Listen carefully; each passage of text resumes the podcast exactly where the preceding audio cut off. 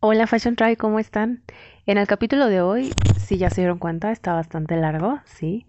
Así que si le dieron clic de todos modos después de ver la duración, seguro de verdad les interesa esta parte de los números para su negocio, para su marca, para su proyecto, etc. Como ya van a conocerlo, o ya van a escuchar, hoy con nosotros está Thor Dimas. Él trabaja en Grupo AXO y ya después, más adelante, van a escuchar cómo lo conocí. Y bueno, Grupo AXO actualmente es un grupo que tiene marcas como Calvin Klein aquí en México. Entonces, Thor aunque se dedica a la parte legal, domina perfectamente la parte de los números y lo invité porque tiene una manera de aterrizar de manera práctica y sencilla toda esta parte, toda esta teoría, para que los emprendedores lo entiendan perfecto, los creativos lo entiendan y lo aterricen y sepan cómo manejarlo y adaptarlo a su realidad. Entonces estoy muy contenta porque sé que es un perfil excelente para explicarles todo lo que hoy vamos a, a platicar. Entonces espero que lo aprovechen, que agarren una libretita y si lo quieren escuchar en dos partes está perfecto. Al final del podcast van a escuchar un fragmento de algo que nos dijo Thor, que creo que es importante que escuchen detrás de cámaras. Bueno, no detrás de cámaras, pero sí en off record, es decir, fuera de la entrevista, que son de esos minutitos que normalmente agarro para romper un poco el hielo con los invitados. Fashion Tribe, él es Thor Dimas, viene de parte del grupo AXO para Caminos a la Moda. Caminos a la Moda. El podcast de marketing a la moda. Te conectamos con la industria de la moda.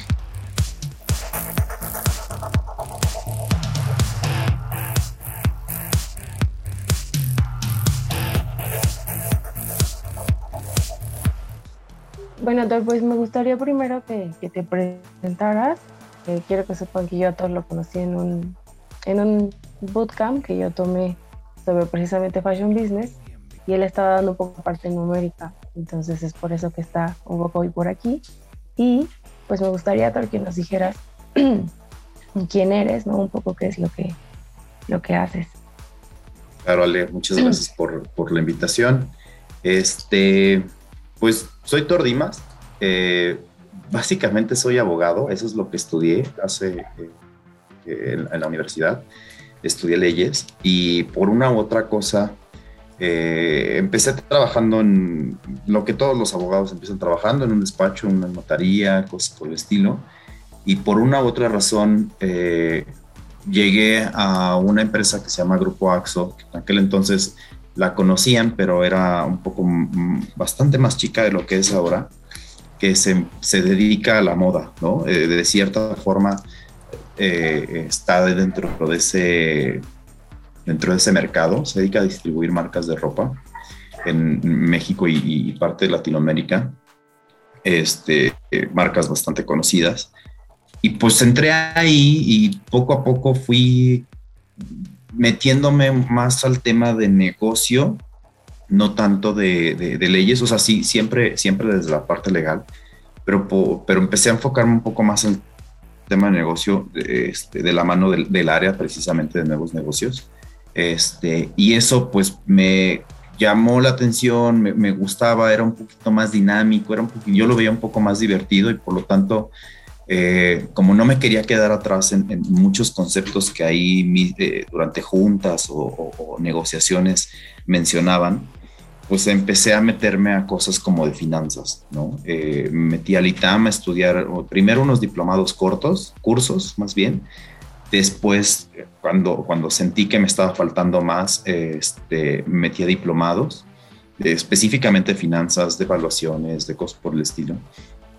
Y hace un par de años, hace tres años exactamente, en 2018, eh, me metí a un MBA, a tomar un MBA en el IPADE, eh, lo cual pues me sacó de, una zona de confort, porque pues quieras o no, le dedicas cinco años cuando estudias una carrera, cuatro o cinco años, a terminarla y durante esos cuatro o cinco años te enfocas en, una sola, en un solo concepto y el, lo padre del MBA y lo padre del IPADE es que te meten con otras 40 personas, 50 personas, de las cuales a lo mejor tres o cuatro también son abogados. ¿no?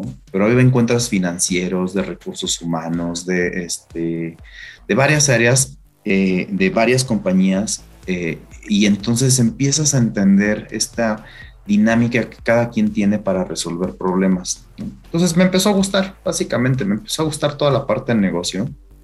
Y, aunque mi core business, o sea, en lo personal, sigue siendo el área legal, eh, este, trato de interpretar, o mi función principal es interpretar lo que el negocio, lo que el empresario quiere, eh, para protegerlo, para replicarlo en, en, los acuerdos, en, todo esto. Entonces, pues ese ha sido mi pequeño camino, pero ya llevo 13 años en AXO, eh, haciendo lo que hago. Llevo 16 años profesionales más o menos desde que terminé la, la carrera pero pues, pues ese soy, ¿no? Este, hasta ahorita eso es lo que, en tres palabras, cuatro palabras, eso es lo que yo te podría decir que, que he hecho.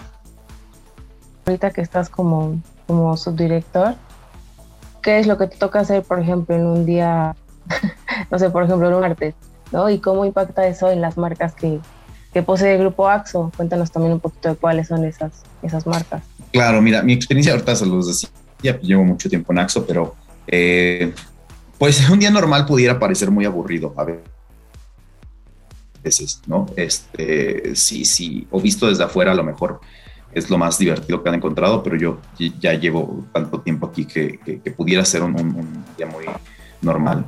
Generalmente es apoyarlos. Eh, la función principal que uno tiene es apoyar a las demás áreas a que su negocio funcione, ¿no? Eh, a veces eh, puede ser que la gente tenga el concepto de, los abogados siempre dicen que no, o te ven el, eso no se puede y eso no es así.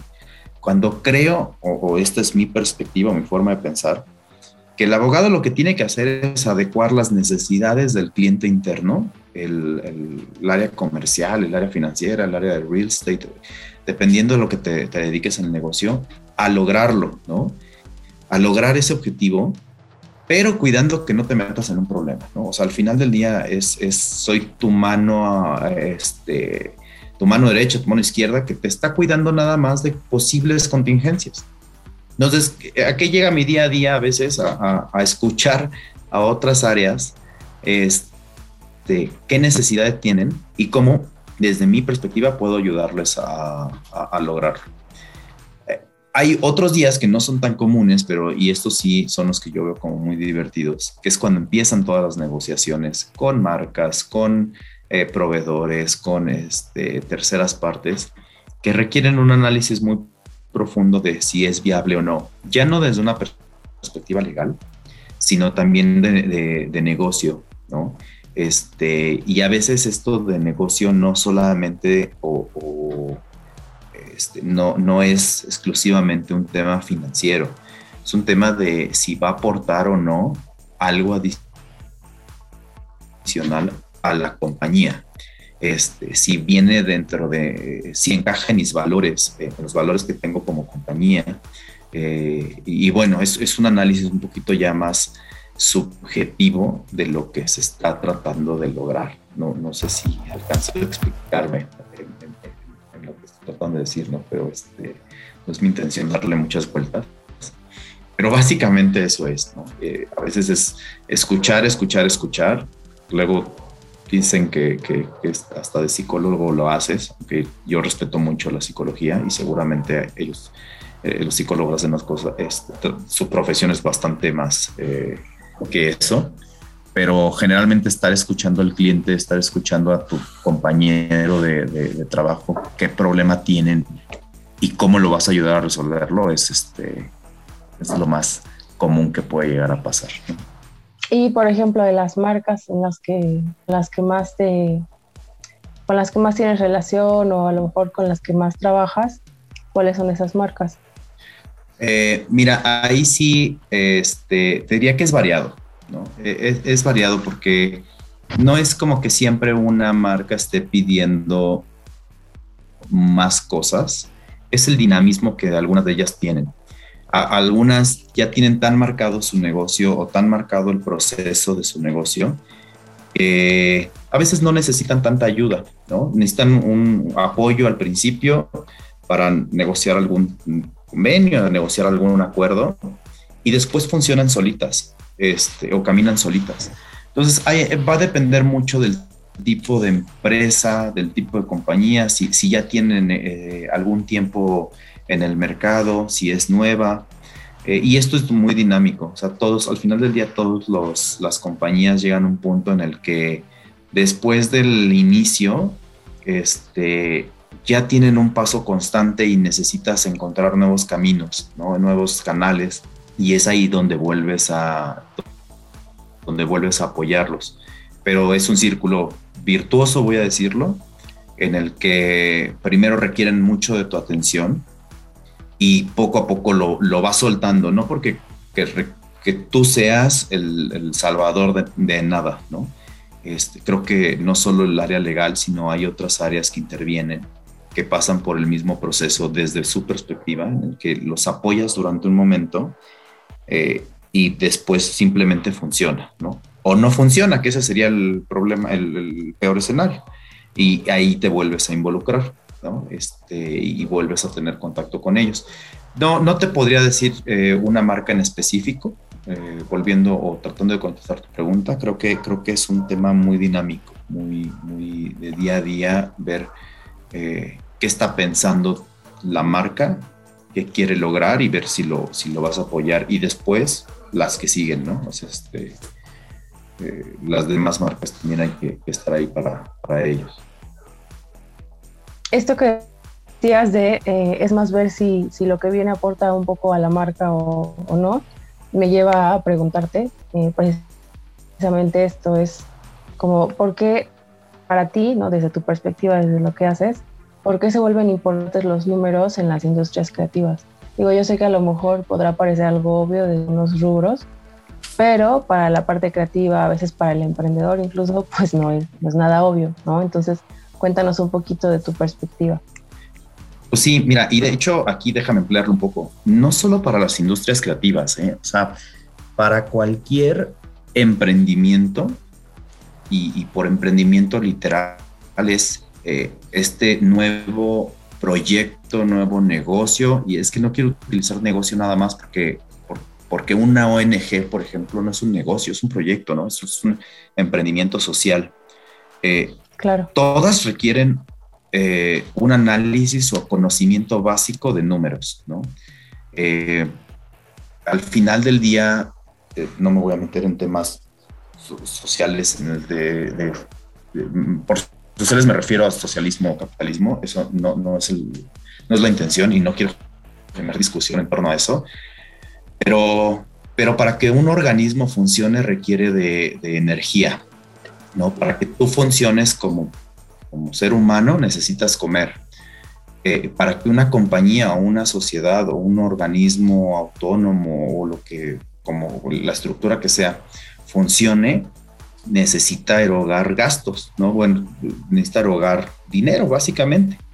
Eh, y ese dinero viene de algún lado, ¿no? Viene de tus ventas, viene de donaciones, viene de de tu bolsa, este, de aportaciones de capital, viene de, préstamos y, y, necesitas saberlo usar, necesitas saberlo administrar.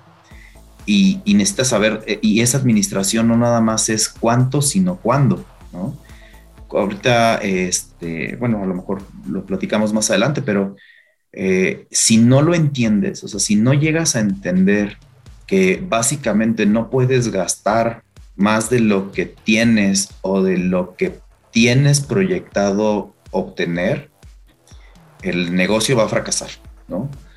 Eh, eso es dentro de los ingresos, pero, pero y si lo enfocas a un, a un negocio eh, que busca este, ganancias, ¿no? Lo que sería una empresa, un, proyecto este, de, innovación de no sé, una nueva marca o vender algún tipo de producto, pues también te vas a, los, a, la base en el que necesitas entender cuánto te está costando producir, cuánto te está costando el producto que estás vendiendo, porque si no lo entiendes, probablemente vas a estar vendiendo por debajo del costo y hasta después, muy en el futuro, te vas a dar cuenta por qué estás fracasando.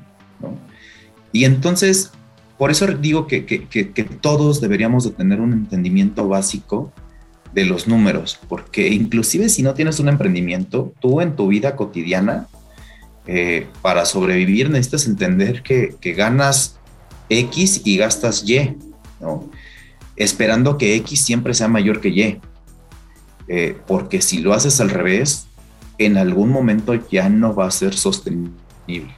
Entonces, por eso lo dejo así de abierto, así de, ambiguo, o sea, por eso mi, respuesta es así ambigua, porque no es sostenible ningún proyecto, ningún negocio que no entienda los números básicos de lo que están haciendo, desde el costo de producir, el, gasto que debes erogar para poder obtener un cliente, para poder vender, para poder colocarte en el mercado y cuándo tienes que gastarlo, cuándo te van a pagar o cuándo vas a recibir una donación o todas estas, este,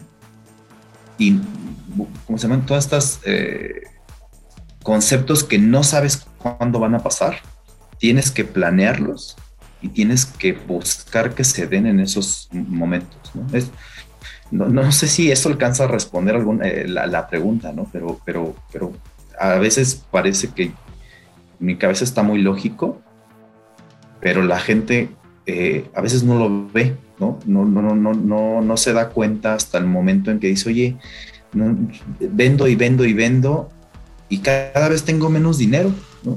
Porque no, no, no, lo vas a creer, pero es bien común vender por debajo del costo porque no saben calcular el costo de, de, su producto.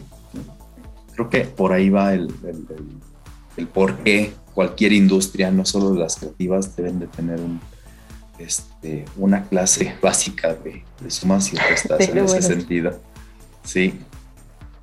Pues precisamente esto que dices de, em, de, ver si es sostenible o no, eh, quiero preguntarte sobre el punto de equilibrio, porque es algo que, pues aunque es una noción que debería ser básica, ¿no? Y, y que yo siento que tiene que ver un poco con que, por ejemplo, en contabilidad, pues nos enseñan muchos conceptos, ¿no? Eh, o al menos todavía mi generación así le tocó en la prepa, por ejemplo, nos enseñan muchos conceptos, pero no los vemos aplicados. Entonces, por ejemplo, esta parte del punto de equilibrio, ¿cómo podemos detectar si ya lo alcanzamos ¿no? en, en nuestra marca emergente? Y si detectamos que todavía no, ¿qué opciones hay? ¿No? Para, ¿Qué opciones tenemos todavía? O cuéntanos un poquito de qué es ¿no? y de eh, cómo, cómo, lograrlo. ¿Cómo podemos detectar si ya lo alcanzamos? ¿no? Y si ya vimos que no lo alcanzamos, bueno, ¿qué podemos hacer? Claro. Claro, mira, y, y, esta no es una clase, ¿no? Y no voy a sacar una, una hoja de Excel porque va a estar complicado este, tratar de explicarlo sin que lo puedan ver. Yo feliz de mandarles un formato, ¿no? Para, para, para que lo descarguen o algo por el estilo. Y me voy a ir un poquito más atrás y yo coincido contigo creo que nos hace falta esa cultura de las finanzas. Yo, yo soy de la idea que la, que, que, que la escuela debería de incluir algunas, este, algunas clases de finanzas básicas para la gente porque sales de la prepa y no tienes ni idea, ¿no? Este, hasta que no empiezas a recibir tu... Y de la universidad y tampoco. exacto, y todavía peor de la universidad, sí, tienes, tienes razón este, sales de la universidad, te encuentras tu primer trabajo y, nadie te ha explicado que no puedes gastar más de lo que ganas, ¿no? Me parece una cuestión lógica, pero, pero, pero no lo ves y hay mucha gente endeudada, ¿no?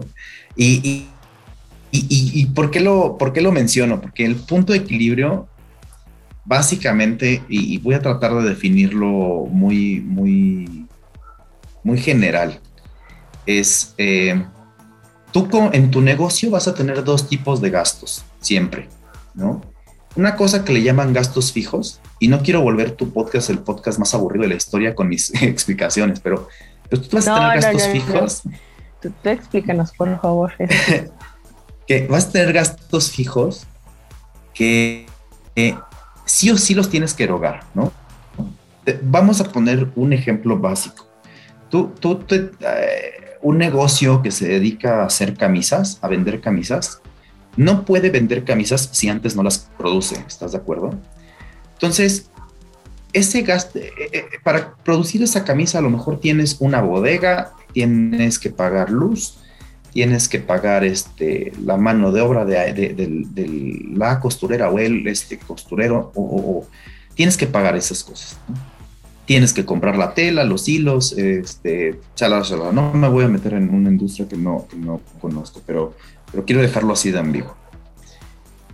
Tú primero deberías de entender cuánto te cuesta producir esa camisa, que sin entrar en mucho detalle debería de ser la suma de el pedazo de tela que usaste, más el hilo, más, la, más el sueldo de la persona que lo, que lo trabajó, ¿no?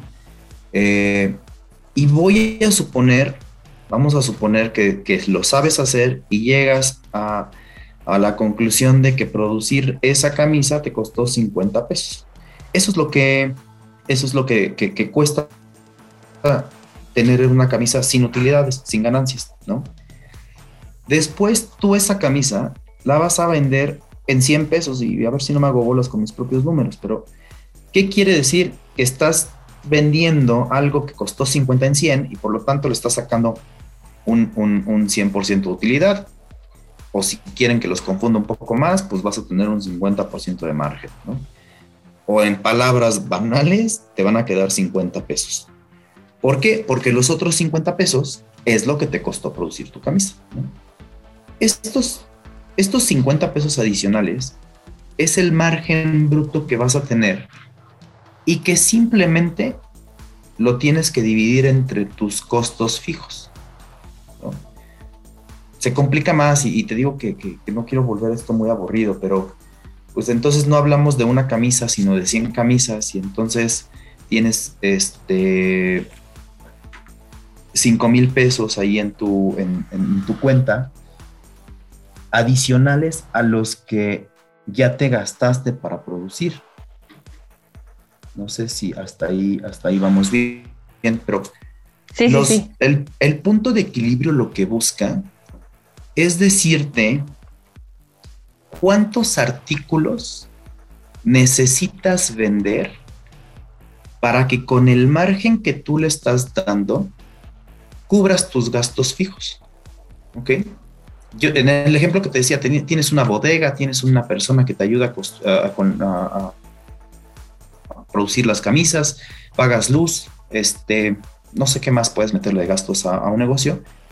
Este margen que tú le estás poniendo a, las, a, las camisas, esos 50 pesos adicionales, necesitas, necesitan cubrir todo lo que tus gastos fijos tienen, o sea, eh, eh, generas si tú generas mil pesos, tú gastas mil pesos de bodegas, gastas 500 pesos de luz, eh, le pagas mil pesos a la persona que te ayuda, pues te estás gastando 2.500 pesos al mes. Estoy pensando mensual. Entonces, lo que te dice es que vamos a hacer bien rápido un cálculo. Si tú gastas 2.500 pesos al mes y cada camisa te deja 50 pesos, pues tendrías que dividir los 1.500 entre 50. Lo que te dice que necesitas vender 50 camisas al mes para mantener tus gastos fijos. ¿okay? Eso es lo que trata de explicar el punto, el punto de equilibrio. Decirte cuál debe ser tu meta con el margen que tú le estás poniendo. ¿Y por qué es importante? Porque Aquí le estás poniendo un margen del 50%, ¿no? O sea, algo que te cuesta 50, lo vendes en 100. Eh, pero bien pudiera ser que, que no se está vendiendo. Y entonces, ¿qué vas a hacer? Le vas a tener que bajar el precio o le vas a dar un descuento. Y entonces, en vez de tener 50 pesos libres, libres entre comillas, ¿ok? Este, vas a tener 40 o 30 o 20 o, o cinco o uno, ¿no? Esperemos que nunca sea menos uno, esperemos que nunca sea menos diez, pero este, y entonces eso significa que vas a tener que vender más para poder costear tus gastos fijos. Ese es el primer punto que, que, debería de la gente de encontrar en su negocio. Esa es la primera fórmula que la gente se debería de grabar muy, muy, muy, muy en el, en este, el corazón, en la cabeza, que deben de encontrar ese punto de equilibrio en cualquier negocio. Deben de buscarlo o planearlo para cuándo. Porque esto va muy de la mano con tu flujo de efectivo, ¿no? con, con, cuánto dinero tienes para gastar y por cuánto tiempo, algo que, que te platicaba este, hace, hace, unos momentos. No sé, híjole, me, me, preocupo yo mismo si, si estoy siendo muy técnico. Y, yo creo que vamos bastante bien, no, no te, no te que, Perfecto. Entonces, este, ¿en qué momento lo vas a detectar? Hay dos, se me ocurren dos formas. La primera es que se te va a acabar el dinero. O sea, eh, la gente empieza, un negocio y generalmente tienes 100 pesos, 200 pesos en la cartera para tu negocio, ¿no? Vas a tener mil pesos, con eso empiezas. Y estos mil pesos, 10 mil pesos, 100 mil pesos, lo que sea, con lo que empieces, los obtuviste de algún lado. Los obtuviste ya sea porque trabajabas y ahorraste, te los prestó un familiar, te los prestó un banco, este, tienes amigos y entre todos hicieron una cooperacha y, y, pusieron el negocio juntos. Ese dinero se acaba. Ese dinero está en una cuenta bancaria, está en una caja. Esperemos que esté en una cuenta bancaria. Eh, y si tú no, es, eh, no estás alcanzando el, el número mínimo de productos que debes vender, vas a empezar a ver cómo tu caja va disminuyendo poco a poco. Eh, si tú estuvieras vendiendo el número exacto de productos que necesitas para encontrar tu punto de equilibrio, básicamente tu caja se va a ir manteniendo, ni va a crecer ni va a disminuir, ¿ok? Se va a mantener igual, porque estás obteniendo el ingreso específico que necesitas para pagar este, los gastos. Si estás vendiendo más de lo que necesitas para pagar tus, gastos fijos, vas a empezar a ver que tu caja incrementa, ¿no? Que es lo que todos esperamos de un negocio. Y entonces, esa es, la, forma muy intuitiva de, este, de llegar a, ver si estás con tu, con tu, en tu punto de equilibrio. La forma matemática es básicamente ver un, este, pues en la fórmula llevas un, una, tabla de Excel, vas registrando tus ventas, vas registrando tus gastos fijos, este, y, y, ¿cómo se llama? Y el margen que vas teniendo, y la el Excel te va a hacer la fórmula bien fácil y te va a decir, pues mira, ya, ya llegaste o no llegaste al punto de equilibrio. Eh, no me quiero meter en cosas muy complicadas, pero yo te, he estado hablando de gastos fijos. Hay otra cosa que se llama gastos variables, ¿ok? Y, no quiero de verdad enredar a nadie. Pero estos gastos variables puedes o no, eh, bueno, algunos sí los tienes que ejercer, pero varían dependiendo de cuánto los lo uses. La luz es un ejemplo, ¿no? Si, si produces una camisa, si no produces nada, pues probablemente no gastas luz si produces una camisa vas a gastar un poquito más de luz. Si produces mil camisas vas a gastar bastante más de luz, ¿no? Y entonces te van a cobrar más. Eso, a eso se le llaman gastos variables. Eh, también hay otros que, no están relacionados con, el producto, sino con la operación. Tienes eh, una, una, le pagas a una amiga que sabe de PR, de marketing, para que te ayude eh, con tus campañas. Entonces es un gasto variable en teoría, o sea, lo puedes volver fijo, pero, pero bien podrías decirle, oye, pues, este, te pago tanto esta, esta semana si me ayudas con, esto, con esta campaña y la siguiente no, y así, ¿no? Entonces, no me quiero meter en ese, en, ese detalle, ahorita quedémonos nada más con los gastos fijos, que son los que sí o sí necesitas para que tu negocio funcione.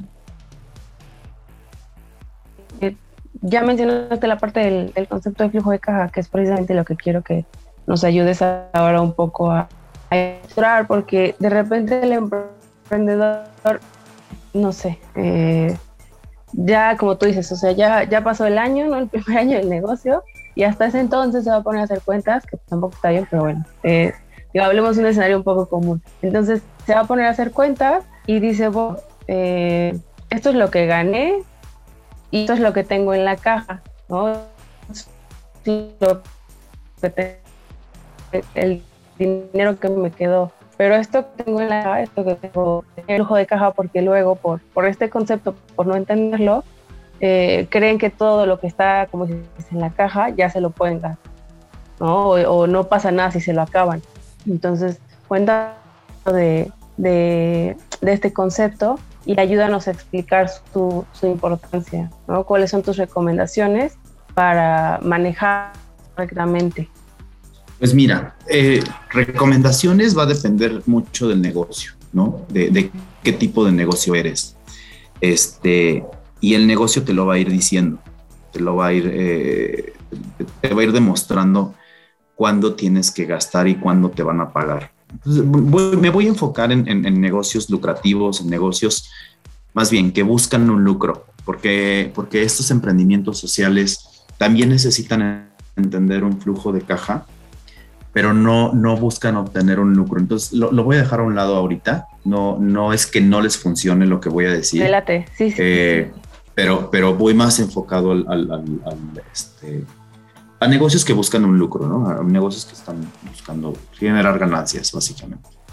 Todos los negocios buscan generar ganancias, ¿ok? Todos los negocios sí nacen por una idea, nacen porque un proyecto les gusta, nacen porque, no sé, porque piensan que es una idea, este, eh, innovadora o, que pueden ser mejor y buscan una ganancia. Em, y todos los negocios, te lo decía, empiezan con un capital, ¿no? Y este capital eh, puede ser poquito, puede ser mucho, pero todos empiezan con un.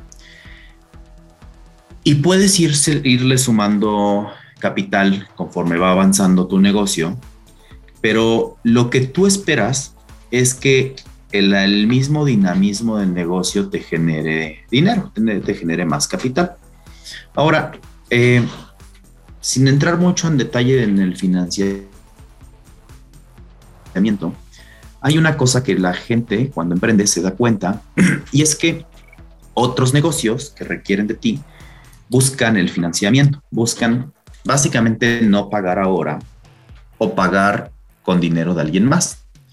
Y en este caso, pues si eres emprendedor, vendes algún producto, este, salvo que lo vendas directamente al consumidor, no al consumidor final, eh, pero si lo vendes a través de terceros, eh, pues te van a pedir algunos plazos de pago. Voy a seguir con mi ejemplo de las camisas. Vamos a suponer que tú vendes camisas, pero las vendes a través de una cadena comercial. No voy a decir nombres para no entrar con, con en discusiones, ¿no? Este, van a pensar que tengo algo en contra de él.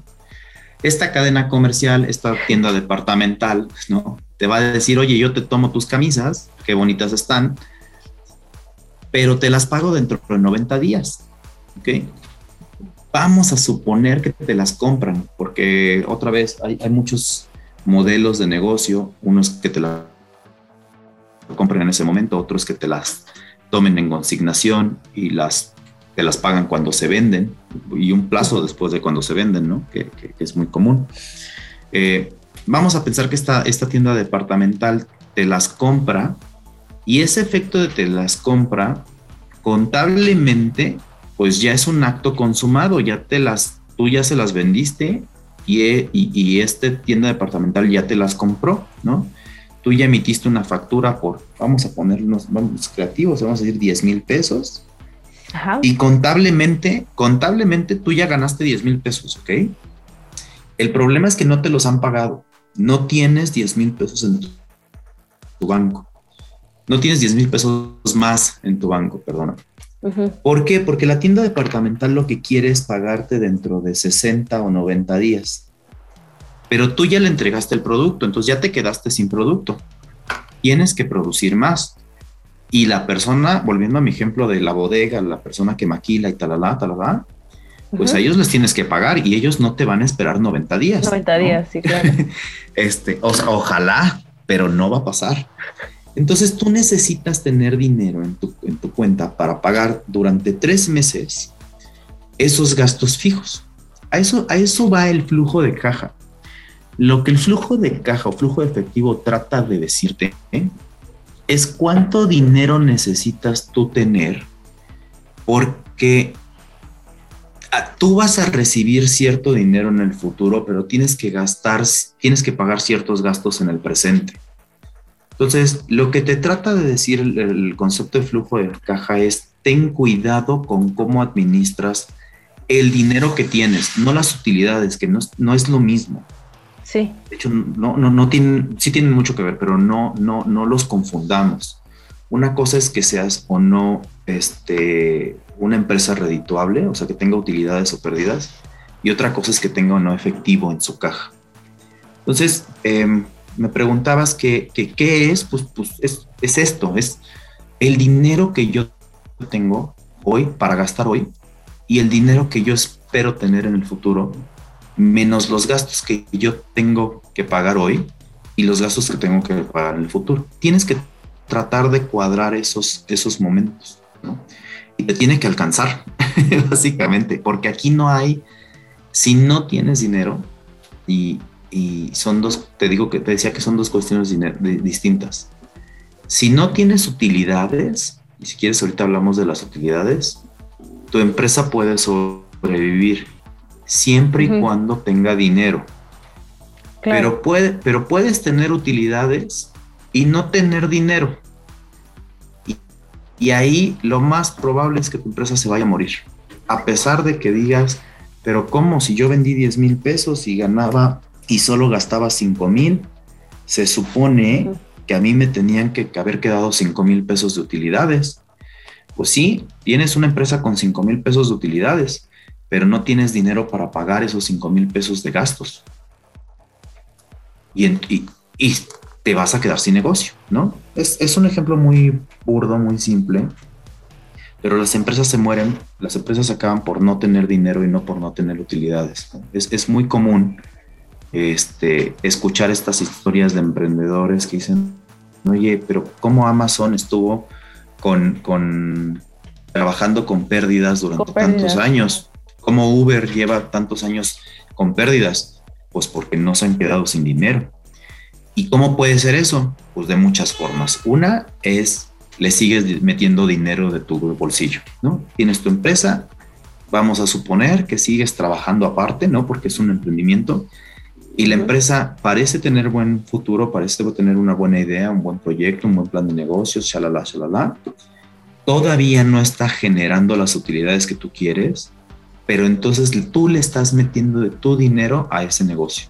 Le sigues invirtiendo capital, capital, capital, para sostenerlo hasta uno, llegar a tu punto de equilibrio, ¿no? Llegar a un punto de equilibrio que ya lo habíamos platicado, para solventar los gastos fijos, bueno, y los variables de, la operación unitarios. Y dos, para, hasta que empieces a obtener ganancias, ¿no? Y, en ese momento a lo mejor esas ganancias ya te empiezan a dejar un flujo de caja positivo, que es que el mismo negocio se alimenta de sus propias ganancias y tú dejas de meterle de tu dinero. Esa es, una forma. La otra forma es pides un financiamiento. Eh, el financiamiento básicamente es un préstamo y sin entrar a detalles de por qué es conveniente o no, cómo incrementa eso las utilidades o no, este, básicamente le pides a tus papás, a tu familia que te preste dinero como emprendedor. Es bien difícil obtener un financiamiento este, crediticio, más bien de, bancos o de instituciones crediticias cuando eres emprendedor, por lo menos en México. yo te diría imposible, ¿no? Pero, pero, pero, pues, como, como nada es imposible, se supone, vamos a dejarlo, vamos a dejarlo en que simplemente es muy, muy complicado obtener un financiamiento para, para emprendedor en México. Eh, pero vamos a suponer que si lo logras, pues alguien te presta dinero y estás usando dinero de alguien más. El la diferencia entre estas dos cuestiones es que si es tu dinero, es capital y por lo tanto, pues tú asumes el riesgo. Pero si es el dinero de alguien más, salvo que tus papás sean súper buena onda, tu familia sea súper buena onda y te digan, te lo super presto. Ricos. a lo mejor no súper ricos, pero sí, sí les sobraban algo para ayudarte, ¿no? Y te, te lo prestaron eh, y te dicen, no te preocupes, no me pagues intereses, pues no vas a tener que pagárselos, ¿no? Eh, los intereses. Y el capital te dicen, bueno, pues mira, págamelo cuando puedas, ¿no? Y, ahí estás en una muy buena posición. Pero si resulta que vas con un fondo de inversión o resulta que alguien sí te dice, yo te lo presto, pero págamelo, y en el inter de que me lo pagas, me pagas intereses, pues tu flujo de caja se va a ver afectado. No en el mismo modelo, no en el mismo, este, no, es la, no en la misma amplitud, porque en teoría los intereses son menos que pagar capital, ¿no?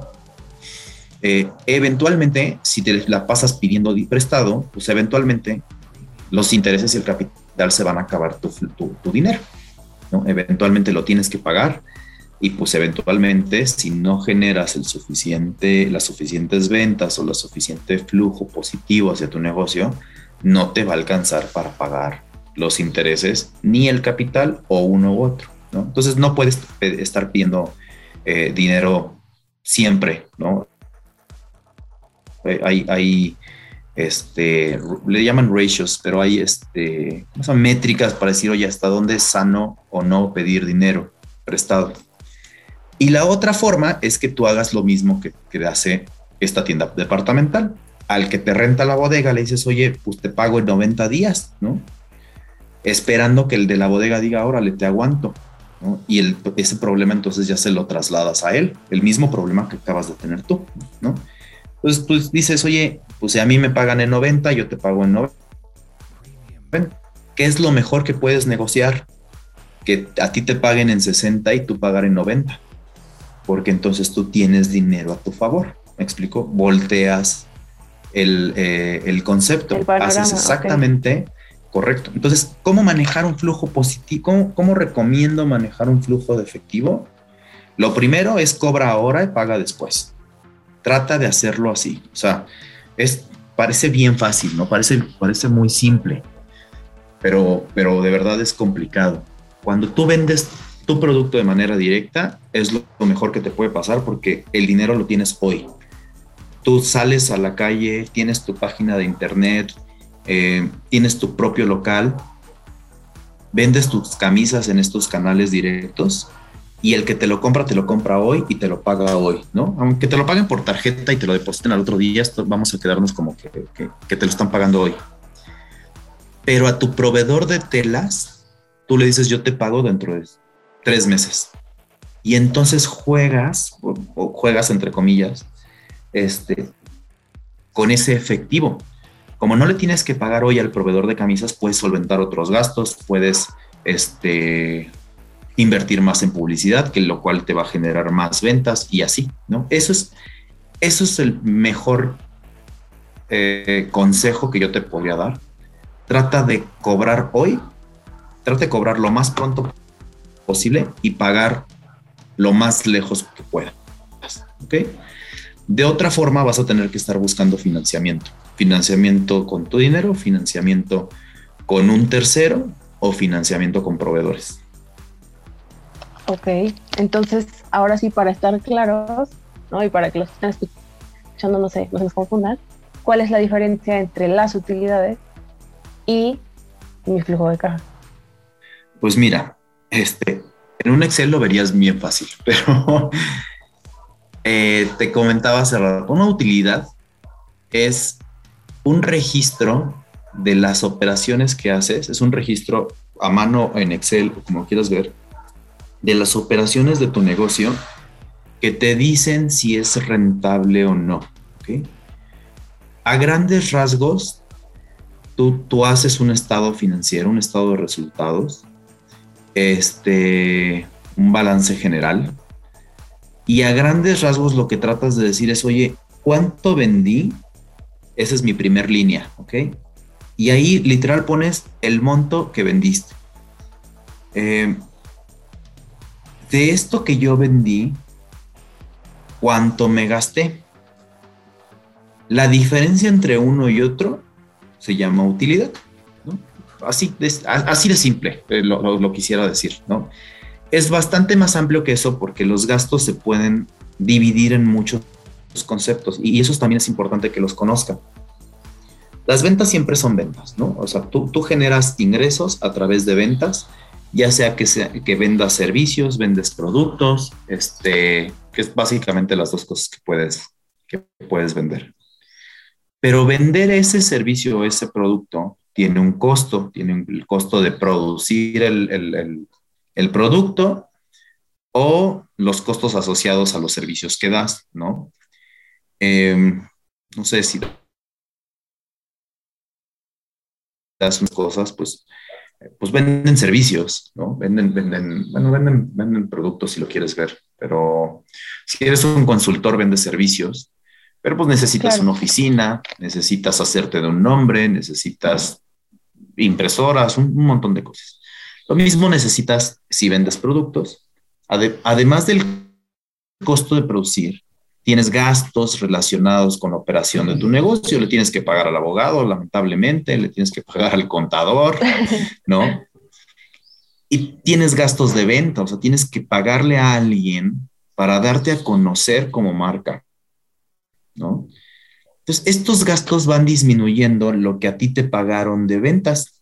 Volvemos a mi ejemplo de 10 mil pesos, ¿no? Sí. Vendiste 10 mil, pero producir estos 10 mil, eh, producir el producto que te, lleva, te llevó a las ventas de, de 10 mil, te costó 5 mil. Las camisas. Las camisas, otra vez estas famosas camisas que ya nos gustaron. Las vendiste, vendiste muchísimas y entonces tienes 10 mil pesos en tu caja, ¿no?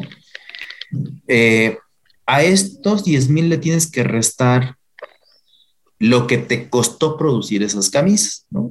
volvemos al ejemplo donde te costó 5 mil, pues de entrada ya tienes 5 mil pesos de margen bruto, ¿no? Son, son conceptos técnicos que, este, que suenan muy fancies, ¿verdad? Pero pues básicamente así se les llama, es, tu margen bruto. Así se llama, sí, sí, Así, así es. Este, a este margen bruto tú le empiezas a descontar tus gastos.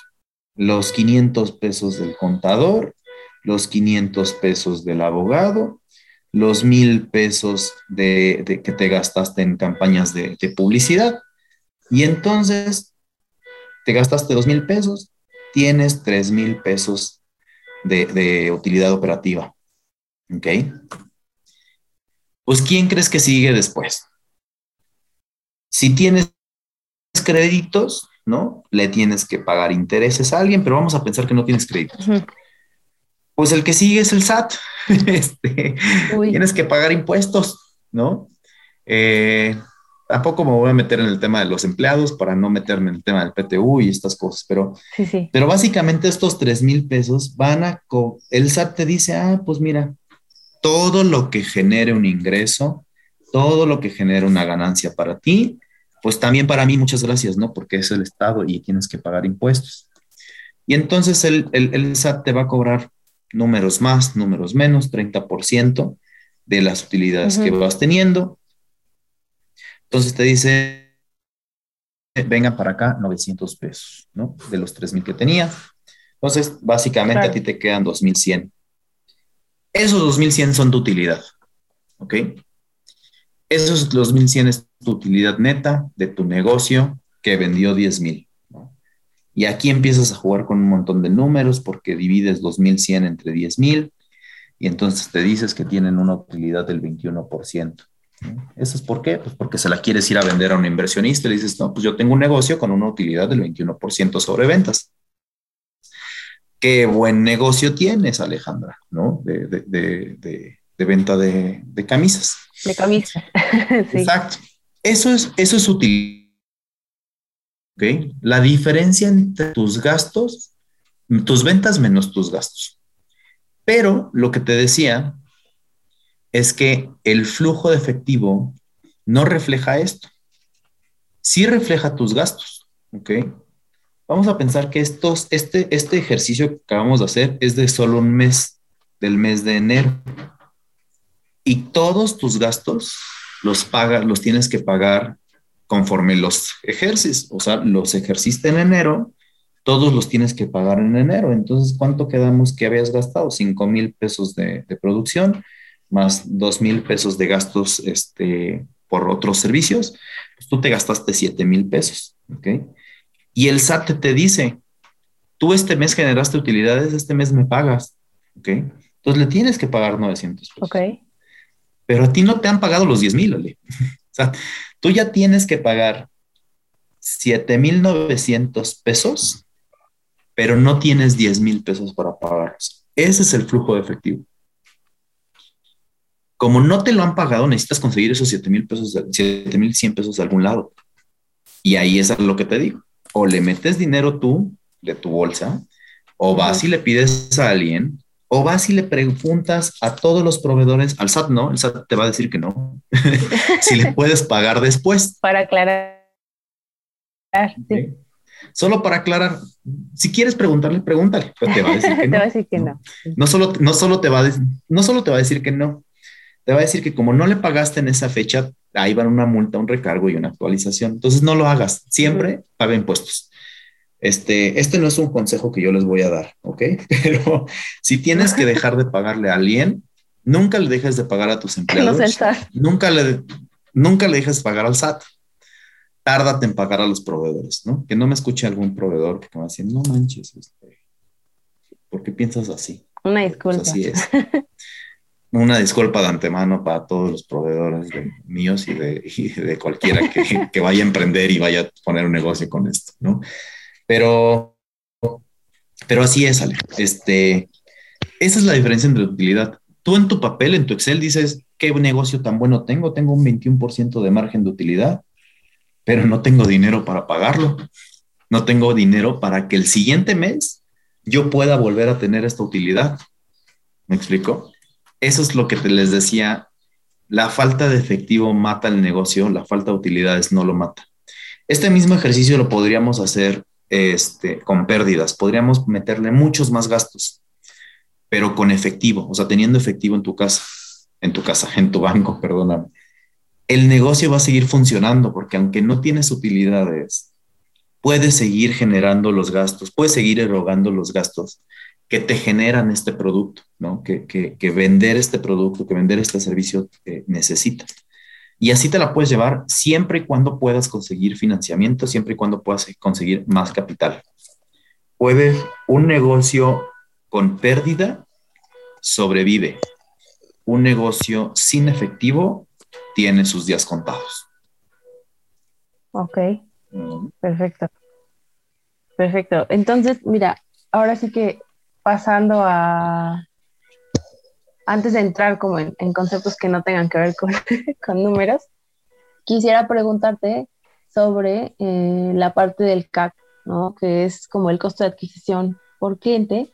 Y bueno, cuando empezamos a correr ciertas estrategias, o incluso, como tú dices, para invitar a alguien eh, al negocio a que, pues, a que invierta o, o, que forme parte ¿no? del negocio, eh, es importante conocer precisamente nuestro costo de adquisición por cliente, ¿no? ¿Puedes contarnos un poquito de cómo, de cómo sacar este dato, ¿no? Y de por qué es tan importante, porque em, pues precisamente tiene que ver con cómo es que estoy vendiendo, acabando el dinero, ¿no? Que también puede ser un, un, pues un problema, ¿no? Si el costo de adquisición de cliente no, no nos está dando. Claro, de hecho, nada más déjame aclarar una cosa. El costo de adquisición de cliente es un concepto, no voy a decir nuevo porque, porque el e-commerce o los negocios digitales ya no son nuevos, pero es muy usado o es mucho más usado en negocios digitales. ¿okay? No es que en un negocio tradicional de una tienda en, en un local este, físico no lo pueda sacar. Pero es muy, muy difícil hacerlo y déjame, déjame explicarte por qué. Y, regreso a mi punto en el que nada más eh, eh, nosotros en la prepa deberíamos de tener un reforzamiento de las sumas y restas. Sí, claro. Tu costo de adquisición de cliente no es más que dividir lo que te gastaste en publicidad, ¿no? En marketing, publicidad, este, incluyendo gastos de la, de la empresa, de la, persona que trabaja contigo en marketing, ¿no? Específicamente lo que le dedicaste a publicidad entre los clientes que obtuviste en ese periodo, ¿no? O derivado de ese gasto. Es bien simple, así de simple, ¿no? Es, yo le invertí a una campaña publicitaria 100 mil pesos y obtuve 50 nuevos clientes, ¿ok? Me gasté 100 mil pesos y me dio 50 nuevos clientes. ¿Cuánto me costó cada cliente, dos mil pesos. ¿no? 100 mil entre 50 son dos mil. Esa es tu caca, básicamente. ¿Por qué te digo que es un término mucho más utilizado o mucho más enfocado a temas digitales? Porque es medible. Porque si tú gastas en campañas SEO, bueno, en, en, en SEO, que, que, no me va a meter mucho en ese, en ese concepto, más bien en qué incluye ese concepto, pero si tú gastas en campañas de publicidad digitales, gracias a la tecnología, si tú pasas un, el mouse enfrente de, de un banner de tu publicidad, o sea, un banner publicitario con tu marca, y le das clic y eso te lleva a tu página y eso termina en compra, tú sabes que ese banner que tú pagaste por, por aparecer en una página terminó en una compra de un, de un cliente, ¿no? Es trazable, o sea, hay trazabilidad. Claro. Eso no es que no pase, pero es bien difícil. Un espectacular en periférico, para los que no sean de la Ciudad de México, periférico, pues es periférico, ¿no? Es, una calle enorme en la Ciudad de México, este, que está a los lados está llena de, espectaculares. Yo voy manejando sobre periférico, veo un espectacular, veo tu marca, este, Ale, y digo, tengo ganas de, de ir al centro comercial donde esa marca está, voy y compro una camisa. Sí. ¿Cómo puedes llevar esa rastreabilidad? A menos que le preguntes a la persona de, oye, ¿por qué decidiste venir a la... Ah, pues fíjate que iba Sí, manejando. ¿Cómo nos Eh, conociste? Exacto. A menos que hagas eso, es bien difícil medirlo. Entonces, pues básicamente el CAC lo vas a utilizar mucho más en, este, en, en negocios digitales. Ahora, eh, tú me preguntaste por el CAC. Y, y esto es más un tema comercial, ¿eh? Pareciera financiero porque las restas, las sumas y restas, pero, es un tema más comercial. Eh, el CAC no, no lo puedes ver nada más como cuánto me gasté y cuántos clientes obtuve.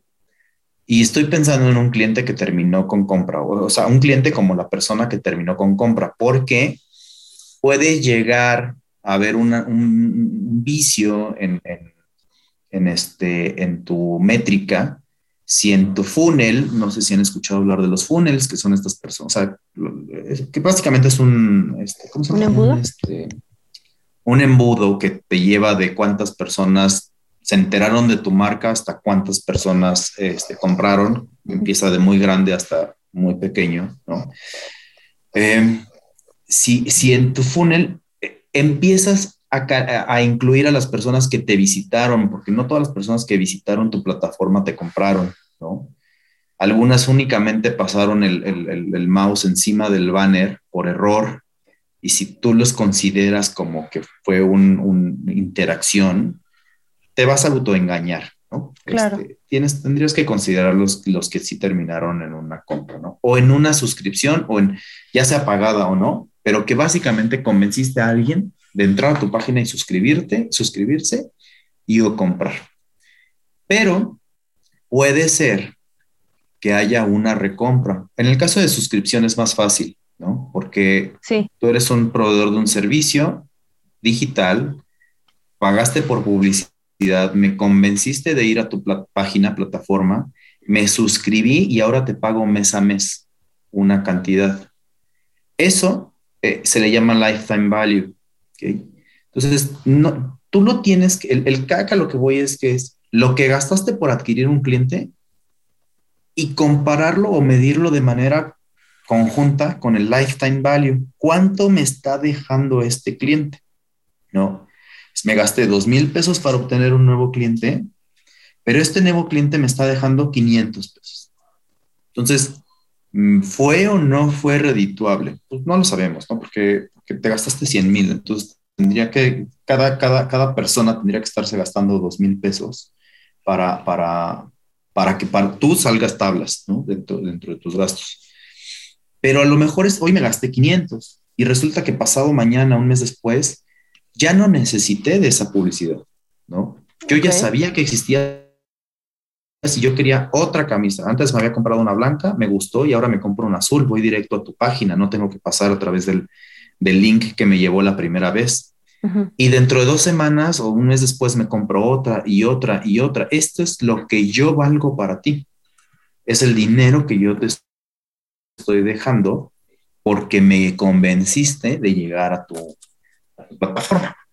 Te digo que es más fácil con este con una suscripción, más, más bien es más dinámico con una suscripción porque dices, oye, pues ya se suscribió por un año, este hombre ya me dejó el pago de un año, ¿no? O por lo menos este año ya lo, lo, voy a tener, digo, salvo que haya cancelación, ¿no? Pero eh, de, de, no ser ese el caso, este, pues tienes que llevar esta trazabilidad, que generalmente es fácil si, si, yo, si yo te genero una cuenta en tu plataforma, ¿no? Entonces ya sabes que yo, Thor, pues sí, te costé dos mil pesos hace un mes, hace dos meses, este, adquirirme, pero ahora yo te estoy dejando una compra mensual, una compra cada dos meses, una cosa por el estilo. Ese es el valor que yo tengo para ti, ¿no? Digo, independientemente de lo, de, si te caigo bien o no, ese es el valor económico que yo tengo para ti.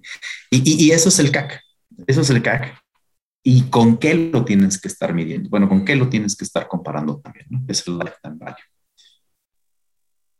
me da un poco de, pendiente que eh, nos estamos extendiendo. Digo, yo estoy encantada y sí quiero como acabar las preguntas porque creo que tienen mucho valor todo lo que estamos hablando. Pero dime si tú tienes el, el tiempo. O sea, yo creo que a lo mejor son otros 10 no minutos. Tengo, no tengo problema. Le vamos a darle otros 10 minutos. Ah, ok, perfecto. Bueno. Este, entonces, bueno, eh, Laura, lo que te quiero preguntar, que ya no tiene que ver, eh, sí, ¿no?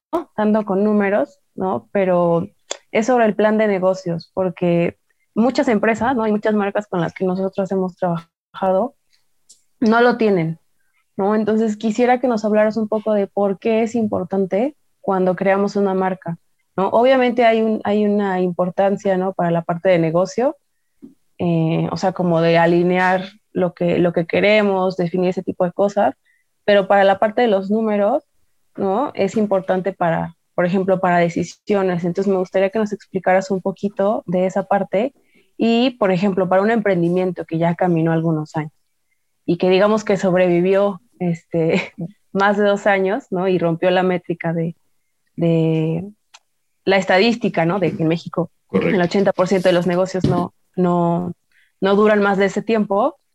Entonces, bueno, digamos que esa, esa empresa ya caminó más de ese tiempo ¿Por qué es importante que cuando ya caminó, cree ese plan de negocios aún así?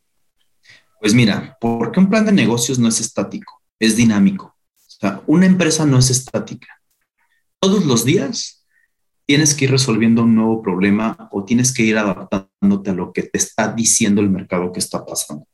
Vamos a repasar qué es un plan de negocios, ¿no? Este, eh, y, básicamente, un, plan de negocios es lo que tú quieres que pase con tu negocio, con tu empresa.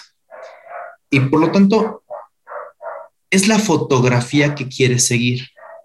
Pero déjame ponerte un ejemplo vago. Tú te levantas un día y planeas tu día. Y tú dices, mira, pues hoy voy a ir al parque, me voy a comprar un café, eh, después voy a leer un libro, voy a pasear a mis perros, regreso a mi casa, hago tarea eh, veo la tele y me duermo. Ese es tu plan de tu día. Te levantas, vas al parque y resulta que eh, el parque está cerrado por una u otra razón. Tú no lo tenías previsto. A lo mejor no sabías. A lo mejor ni fue algo, fue algo, no sé, no sé por qué pues, podrían cerrar un parque, pero, este, pero, pero lo cierran. Cambias tu plan, ¿ok? En ese momento dices, bueno, pues ya no, ya no voy a ir al parque, ahora me voy a ir directamente a comprar el café. Llegas a comprar el café y resulta que ese día la cafetera estaba dañada. No te pueden vender un café, pero te ofrecen. Entonces decides que si te tomas un té en vez de un café y ya estando ahí se te antojó comprarte un pan y tus perros ya te están diciendo, oye, pues ¿y dónde vamos a pasear? ¿No? Este, siempre me llevas al parque. Entonces empiezas a, modificar lo que tú tenías planeado hacer. Es bien absurdo lo que les acabo de decir, pero eso pasa con las empresas. Tú tienes una idea de un negocio y dices, no, pues yo voy a hacer camisas. Y entonces pandemia. Y voy a hacer... Y ¡pum! Pandemia. No, yo voy a hacer camisas, van a ser azules y blancas voy a poner mi local en, en, esta colonia porque creo que esta colonia es la que, este, la apta, es donde vive la gente a la que le quiero vender. Abres y ¡pum! Pandemia. Todos los locales cierran. Y la gente ya no compra camisas porque se quedó en su casa. ¿No? Porque ya no, no tengo necesidad yo, Thor, de comprar una camisa si no tengo necesidad de ir a la oficina. Tu plan de negocios decía, pues es que yo tenía que hacer camisas azules y blancas y abrir mi local y vender por mi local. ¿Qué haces? Te quedas pensando de, bueno, pues hasta que pueda abrir mi, mi, local regreso al negocio, te adaptas y modificas tu plan de negocio. Y empiezas a ver, oye, a ver, vamos a ver, mi negocio sigue siendo el mismo, sí o no, voy a poder seguir vendiendo camisas. Vamos a pensar que todavía hay clientes cautivos, todavía hay gente que dice, pues sí, yo sí voy a seguir vistiéndome formal aunque esté en mi casa. Ah, ok. ¿Cómo le hago llegar esta camisa a esta persona que sí lo quiere, la quiere comprar? No. Yo no iba a mandar a lanzar mi plataforma digital, ahora la tengo que lanzar, ¿no? Y todo lo que le iba a invertir a mi local, ahora se lo voy a invertir a la plataforma. ¿Y, y qué más hay? ¿no? ¿Qué, ¿Qué otros modos tengo de llegar a ese cliente? Eso es lo que el plan de negocios trata de decirte. ¿Por qué es importante?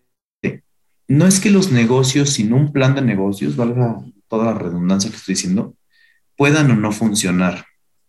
Pero estadísticamente hablando, tú, decías ahorita, oye, pues el 80% de los negocios fracasan. Sí, ¿no? Y platicábamos antes de, que, de, la llamada de lo que es el fracaso o no en los negocios. Eh, quiero ser bien enfático en esto fracasar en un negocio, que un, más bien, que un negocio no sobreviva, más que fracaso es aprendizaje, eh, porque no está mal fracasar, ¿ok? Es, simplemente tienes que entender por qué no, si no fue viable tu negocio. Entonces vamos a suponer que tu, tu negocio no fue viable, este, tú sales sin un plan de negocios, lo más probable es que tu negocio no vaya a ser viable. ¿Por qué? Porque estadística, porque no sabes a dónde vas, vas sorteando las cosas conforme van saliendo. Este, estadísticamente hablando, es más probable que tu negocio no funcione si no tienes un plan de negocio. Un plan de negocio por lo menos te dice esto es lo que quiero, esto es lo que voy a hacer, esta es mi idea, así voy a tener eh, clientes, esto es lo que voy a vender, aquí este me voy a dirigir, ¿no? Si sabes algo y vendo camisas y quiénes son tus clientes, todos, todos, niños, este, adultos, mujeres, hombres, pues no, o sea, qué bueno, ¿no? Si te alcanza el dinero para producir todas las camisas de todos los tamaños, de todos los colores, de, este, hazlo, pero a lo mejor sería más redituable si solamente haces camisas azules y blancas de la talla tal a tal, porque en México el promedio de los hombres este, son de estas tallas y los colores más gustados o más buscados son azules y blancas. Eso es lo que trata de hacer el plan de negocios. Te trata de, enfocar en cómo vas a maximizar tu idea. Y lo que te decía hace rato es, no es estático. Lo que hace el plan de negocios específicamente es eso, darte una guía, ponerte un, un, un, panorama posible de lo que tú quieres hacer. El primer beneficiario de un plan de negocios o la primera persona que para quien está dirigido un plan de negocios es para ti mismo, para ti emprendedor, para ti que es socio de, una, de, un emprendimiento. ¿Para qué más te sirve el plan de negocios? Bueno, pues, si tu negocio está creciendo y quieres convencer a alguien de que invierta en tu negocio, eh, uno le vas a tener que mostrar los números, buenos o malos, se los vas a tener que mostrar. Y a lo mejor si son malos, no precisamente quiere decir que no le van a invertir, si tu plan de negocios es, es, es, bueno, si tu plan de negocios muestra la posibilidad que tiene tu negocio en el futuro, de escalar, de escalamiento, de, de, de, ampliarse a otros mercados, de crecer en otras cosas, de satisfacer un problema, más bien de resolver un problema, satisfacer una necesidad. Eso es lo que hace el plan de negocios. Y les dice cómo, no nada más es, oye, pues mira, tengo una idea eh, en donde ya nadie va a tener que comer. ¿no? Ya nadie va a tener que gastar en comida. esa es mi, mi, mi, idea de negocio. ¿No? Pues suena, suena este, brillante, ¿no? ¿Cómo la vas a hacer? no, pues este, voy a ir viendo, este, ¿y a quién le vas a vender? Pues, eh, a quien quiera, ¿no? eso no va, jamás va a funcionar. Este, este, eso jamás va a funcionar, ¿no? Al final del día tienes que mostrarle una idea clara, digerible a las personas que van a invertir en ti. Y eso es lo que tratas de hacer, ¿no? Y, otra vez, este, pues no es estático, es dinámico, tienes que irlo adaptando a, las circunstancias, a lo que tú mismo te das cuenta. El mercado te va a ir diciendo si sí o no están respondiendo a tu producto, a tu idea, y lo tienes que ir adaptando a eso, ¿no?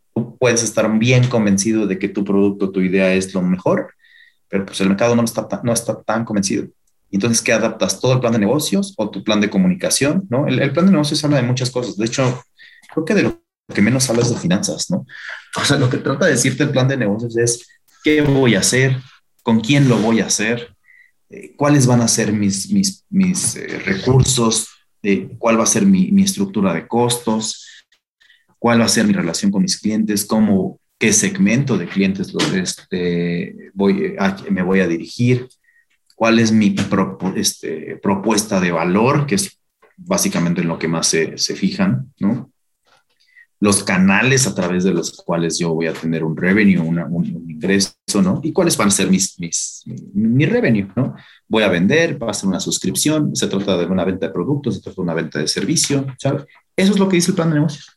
Es tres, cuatro, cinco slides en un PowerPoint que tratan de describir eso bien o mal, este, muy, muy artesanal o ya muy profesional, ¿no? El, tema.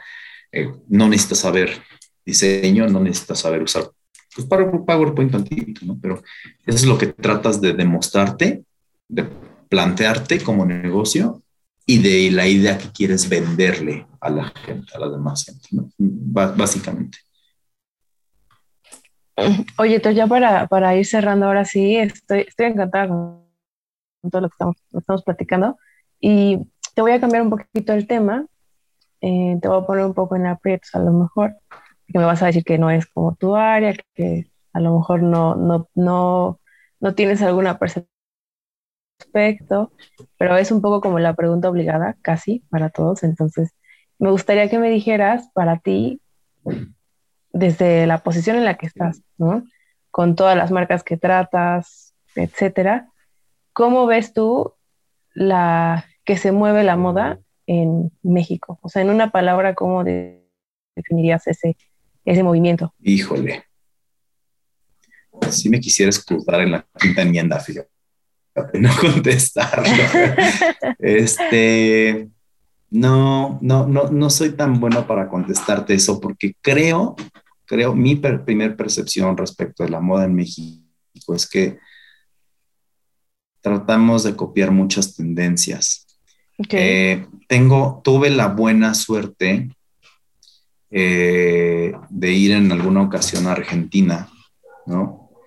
Y, pasearme por Argentina. Y algo que me sorprendió, además de que su economía, no, no, no, hablemos de eso, ¿verdad? ¿Qué tal que mis amigos argentinos están escuchando? Pero, pero de, por su economía se han tenido que adaptar, por su mercado, por cosas se han tenido que adaptar. Y yo caminaba por algunas calles, este, como, como estas, voy a poner el ejemplo de Mazarik, para quien no lo ubique, pues es una calle principal en México llena de, tiendas de, ropa, ¿no? o, bueno, de negocios, nada más de ropa, pero, pero principalmente de, ropa. Y tú en Mazarik ves eh, marcas de otros países, ¿no? Eh, por ahí a lo mejor encontrar una mexicana. Ok. Pero preponderantemente hay de otros países. Y en Argentina nos sorprendió cómo han desarrollado su propio mercado y no le piden nada a nadie, ¿no? Este, no le piden nada a ninguna otra marca. ¿Por qué llegaron a eso? No me voy a meter en esa discusión. El, el chiste es que lo hicieron, ¿no? Este, y eso me sorprende de México que no haya tantas marcas nacionales con este nivel de, de, penetración en el gusto mexicano o en el, en el mindset mexicano, ¿no? Y me incluyo.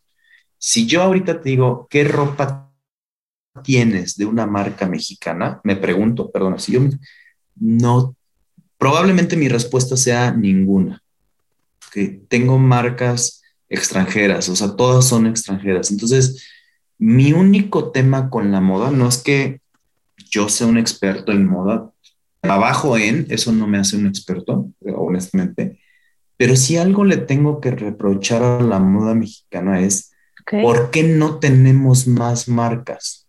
Y no te sabría decir la respuesta. ¿Por qué no tenemos más marcas locales? ¿Por qué no tenemos más diseñadores que logren eh, imponer una tendencia, que logren crear algo, ¿no? Este, y más bien pareciera que solo queremos replicar lo que otros están haciendo, ¿no? Ojo, no está mal. Eh, si ese es tu negocio y si eso es lo que quieres hacer, es un negocio y hazlo, ¿no? Y hazlo bien. Mi, mi, mi pregunta, más bien mi, mi, mi, comentario va más en ese sentido, el por qué, qué nos falta, qué necesitamos este, para lograrlo. No sé si es un tema cultural, de que, de que no vemos más allá que las marcas extranjeras. No sé si sea un tema de, de, oportunidad, de que en México no se le da oportunidad a las marcas emergentes locales. No lo sabría. No, no sabría contestarme mi misma pregunta, pero por ahí va, iría mi comentario. Este... Ok. Ok, no, pero está, está muy bien. Digo, esta, esta última pregunta siempre es como para sacar un poco, eh, pues para sacar opiniones, para poner cosas en la mesa que no precisamente todos estamos al pendiente de. Entonces, me alegra que hayas contestado así, porque creo que, que pones, ¿no? Sí, no con intenciones, no lo sé, pues muchas cosas en la mesa que, que, está interesante que todos los que nos están escuchando ahora, pues las, las piensen, ¿no? Que se vayan como con esa, esa tarea en la, en la cabeza. Y bueno, te quiero agradecer muchísimo porque la verdad es que nos, nos, nos explicaste muchos conceptos que yo estoy casi segura de que pues no va a haber problema porque yo sé que es complicado cuando no tenemos un Excel abierto, ¿no? Porque muchas de esas cosas es más fácil si lo vemos y si lo vemos de manera, em, sí, como aplicada, ¿no? A lo mejor en una hoja, en, una, en un cálculo, lo que sea. Pero yo creo que, que de verdad estás aportando muchísimo con, con este episodio y te lo agradezco cantidad porque creo que le van a poder sacar mucho, mucho provecho y, que espero que pues cree impacto positivo en el sentido de que, bueno, que tomen decisiones informadas, ¿no? Los, los emprendedores que me están escuchando o los que quieran poner su, su proyecto, o como tú, como tú dices. Y, te agradezco, ¿no? Cualquier cosa sabes que, que, que Marketing a la Moda tiene las puertas abiertas para ti y me gustaría que dejaras como las redes en las que si alguien quiere seguir la conversación contigo, pues que... Pues mira, no tengo muchas redes, así de aburrido soy, pero tengo LinkedIn, en LinkedIn me pueden encontrar Tor Dimas Hernández, este, Tor se escribe T-H-O-R, Dimas con D de dedo. Este, por ahí búsquenme, escriban, eh, si, si, quieren eh, contactarme, pues simplemente me mandan un invite. Eh, pues sí tengo Instagram, pero no crees que lo utilizo mucho y se acabó. No, no, no tengo ni, ni, bueno, no tengo Facebook y no tengo, no, no uso Twitter. Este, pero por LinkedIn sería, yo creo que el, Perfecto. medio. Si alguien te contacta a ti, siéntete libre de pasarles mi, mi, mi correo si quieren, ¿no? Este, básicamente es tordimas.gmail, por si alguien lo quiere hacer. Es, no, no pasa nada si, si me mandan algún correo, este, a ver si no, no llegan miles, ¿verdad? Pero, pero no pasa nada si alguien se, se siente con la confianza de decirme, oye, Thor, quiero, este, quiero estudiar más de lo que acabas de decirme, me regalas una hora de tu tiempo, va a ser difícil, pero te voy a regalar una hora de mi tiempo, o sea, nos vamos a ir. ¿Por qué? Porque me encantaría ayudar a generar una nueva, valga la redundancia, generación de emprendedores, ¿no? De moda, de otro negocio que no tenga que ver con la moda, de, este, no lo sé, de servicio, y no sabes, no, no te, entró la espinita de algo que quieres eh, sacarle más jugo, con todo gusto, nos echamos una platicada, ¿no? Nada más nos tenemos que poner a acuerdo. Con todo gusto nos echamos una platicada. Eh, y nada más para no obviar sin costo. O sea, no, no es como que yo quiera generar algo aquí, es si, lo que, si algo quiero, es que la gente pueda ah, emprender, pueda fracasar con gusto, pueda aprender del fracaso y pueda volver a intentarlo, ¿no? Que no se sienta menos, que no, que no diga, bueno, no lo logré, ya ni modo, otra vez a mi trabajo de, de, ocho horas, nueve, de, de, nueve a cinco, ¿no? No, es, eso no es lo, lo, que busco, ¿no? Ay, pues muchas gracias, este, Thor. Estamos en contacto. Y bueno, ya hoy escucharon Fashion Tribe. Si, si alguien le quiere mandar mensaje, de verdad sientas en la libertad. Y tú eres una persona increíblemente accesible. ¿no? Yo también es por eso que, que obviamente lo, lo, invité aquí a, a, hablar de números, porque sé que no es algo fácil. Eh, y bueno, pues nada, hasta la próxima. Fashion Muchas gracias, Ale. Hasta luego.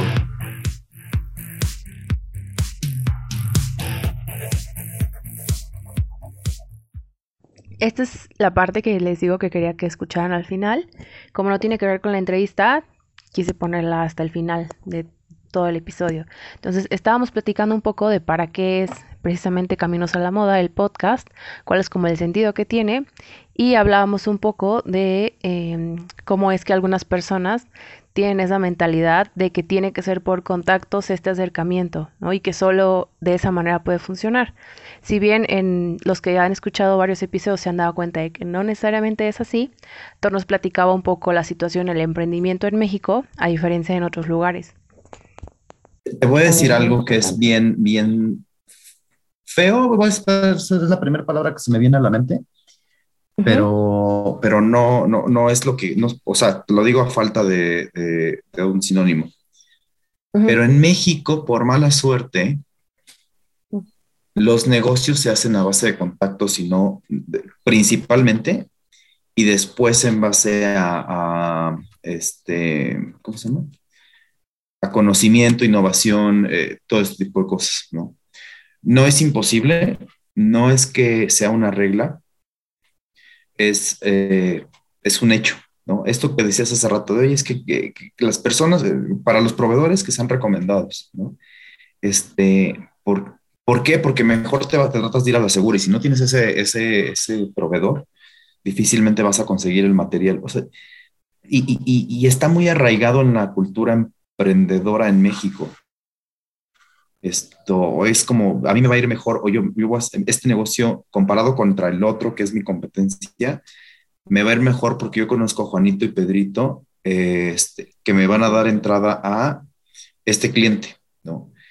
Y no voy a hablar de la calidad del producto, pero, pero este, poniendo ejemplos específicos, no, no, no, no va a ser, pero, pero a veces te, te cierras a posibilidades de un mejor producto por no quererle dar la apertura a, alguien, ¿no? Y a mí me ha pasado mucho, o lo he visto mucho en LinkedIn, que la gente me contacta para tratar de venderme algo que yo no soy su contacto. O sea, yo soy el abogado de una empresa, ¿no? Y, veo algunas cosas. Y me hablan para decirme, oye, es que fíjate que me gustaría venderle esta solución a, a, este, a, la compañía, y les digo, oye, trato, trato de contestarles lo más amable posible, ¿no? Decirle, es que yo, o sea, yo no soy el contacto, ¿no? Y la gente está buscando ese, ese, link. En vez de poder tener esta apertura de decir, oye, este es mi producto, es muy bueno y te lo trato de vender eh, por, a ti, persona de compras, a ti, persona de operaciones, a ti, persona comercial, porque, porque el producto es bueno y no porque me recomendó Thor, me recomendó Alejandra o me recomendó tal persona. Es, es difícil, ¿no? Es difícil esa cultura. Este, en algún momento tuve una, en, el IPAD, en, el, en, mi maestría, tuve una conversación con un chavo, bueno, tuvimos una conferencia con un chavo que viene de Silicon Valley, eh, él con la cultura emprendedora, de hecho. Y él hablaba y decía, eh, te, contaba su experiencia. Él es, él es este, ciudadano estadounidense, se vino a vivir a México y puso un, puso un, este, un fondo de inversión. Se llama, si mal no recuerdo, se llama Agave Lab. Agave, Agave Lab, creo. Okay. Este, ahorita no recuerdo su nombre. Pero decía, oye, ¿cuál fue el primer problema con el que yo me enfrenté? Que yo vine con la idea de, de replicar un Silicon Valley en México, ¿no? Y lo quería poner en Jalisco porque traía mucho este track de, de, innovación. Y el primer problema con el que me encontré es que en México haces, o sea, haces inversiones a través de contactos, no haces inversiones a través de toma de riesgo, ¿no? Como, como, como en Silicon Valley, que ya está muy desarrollado la cultura emprendedora. Y Ale, si tú tienes una buena idea, tienes un buen pitch de negocios, la gente te va a dar dinero, ¿no? Este, por el, segundo problema, y esto va con, la siguiente respuesta, es en México no eh, rechazamos y castigamos el fracaso. y en Estados Unidos lo premian. horrible, En Estados Unidos, que tiene una esta cultura, es ahí te van 10 mil dólares, 5 mil dólares, mil dólares o un millón de dólares, no, no, no, no lo sé. No esperan que lo pierdas, o sea, no es como que, ah, piérdelo y no pasa nada. No, o sea, sí están detrás de ti revisando que, que, que las cosas funcionen pero si no sale, no es un tema de fracasado, es un tema de fracasaste que aprendiste, ¿no? Y la, que sigue y, va más allá. Y en México todavía tenemos eso muy arraigado, ¿no? Entonces, este chavo cuando contaba en su conferencia estas dos cosas, yo decía, pues es que sí, o sea, está, está complicado, está, está feo que sea así, ¿no? Pero creo que es algo que tenemos que ir cambiando. Eh, emprendedores, este, gente como tú que tienes este podcast que das la apertura para, para platicar al respecto. Eh, no sé si yo en alguna cosa, pero creo que necesitamos más cambiar ese, ese, chip, De, estas dos, de estas dos cosas que, que, inhiben o que es una barrera de, entrada para, los, para las personas que quieren, que quieren este, emprender un negocio, ¿no? por más chico o muy grande que sea.